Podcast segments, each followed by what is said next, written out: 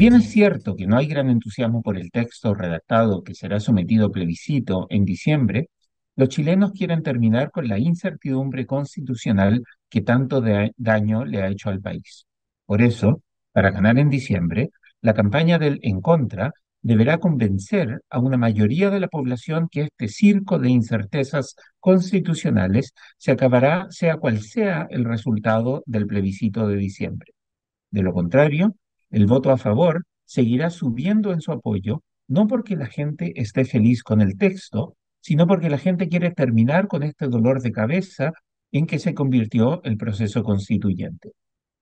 Aunque las encuestas muestran que una mayoría de los chilenos está inclinada a rechazar el nuevo texto propuesto por un Consejo Constitucional que estuvo más bien cargado a la derecha, esos mismos sondeos muestran que la gente está hasta la coronilla con el circo de este proceso constituyente que se inició hace más de cuatro años. Por eso, aunque el texto no convenza a muchos y se aleje del ideal de una constitución que represente a la gran mayoría del país, las ganas de cerrar este incómodo y molesto capítulo están llevando a muchos a considerar emitir un voto a favor del texto con tal de cerrar de una buena vez la, incertidumbre institucional que nos aflige.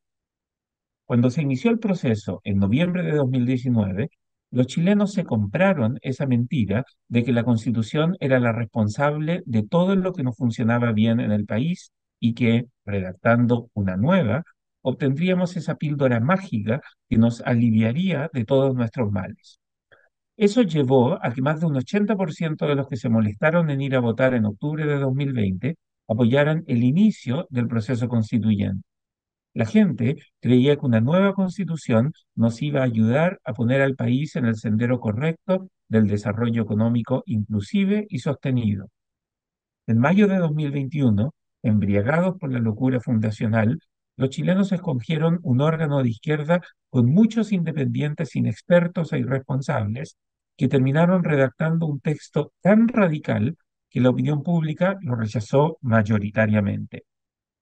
Eso terminó por agotar la paciencia de un electorado que creía que una nueva constitución podía ser un buen punto de partida para construir unidad nacional, pero que se hartó de la polarización, irresponsabilidad y tosudez de una convención que buscó refundar al país en vez de corregir lo malo y mejorar lo bueno. Demostrando que la ley de péndulo funciona, el segundo cuerpo constitucional electo en mayo de 2023 redactó un texto menos radical. Pero como la tentación es grande, igual ese grupo empotró en el texto algunos temas de políticas públicas que son importantes para la derecha. Sabiendo que la gente quiere cerrar ya el proceso constituyente, el Consejo Constitucional aprovechó de meter algunos principios y valores que, en cualquier democracia que funciona bien, debieran ser decididos en el proceso político y en elecciones regulares. Era innecesario darle rango constitucional a una serie de decisiones que perfectamente pueden ser modificadas y ajustadas en el proceso político normal de una democracia. Ahora que los chilenos deben decidir si aceptar o rechazar el texto, hay varias consideraciones que la gente debe tener en cuenta. Como la gente está agotada, está dispuesta a aceptar un texto que incluye cosas que se alejen en parte de sus principios y valores. Si bien la gente ya demostró estar en desacuerdo con eso de que cualquier texto es mejor que uno escrito por cuatro generales, como tan torpemente dijo el presidente Gabriel Boric, hay fatiga constitucional y muchas personas quisieran cerrar de una buena vez este proceso. Por eso, si las opciones son votar en contra y así mantener abierto el proceso o votar a favor para cerrar de una buena vez el proceso, bien pudiera imponerse la segunda opción. Aunque haya cosas en la nueva propuesta que no les gustan, los chilenos ya no quieren mantener la incertidumbre constitucional y pueden terminar aceptando la propuesta actual para terminar con este sabor amargo que ha dejado el proceso constituyente. Irónicamente, el hecho que la gente ya no quiere más incertidumbre constitucional hace que la izquierda tenga la carta ganadora para el plebiscito de diciembre. La gente ya no quiere más incertidumbre. Por eso, los principales líderes y partidos de izquierda deben claramente explicitar que no insistirán con un nuevo proceso constituyente en los próximos años. Si hacen eso, se consolidará la mayoría a favor del rechazo.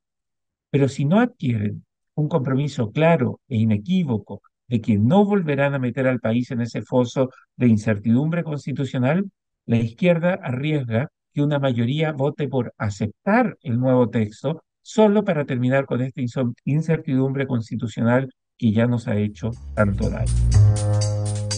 El libero, la realidad como no la habías visto.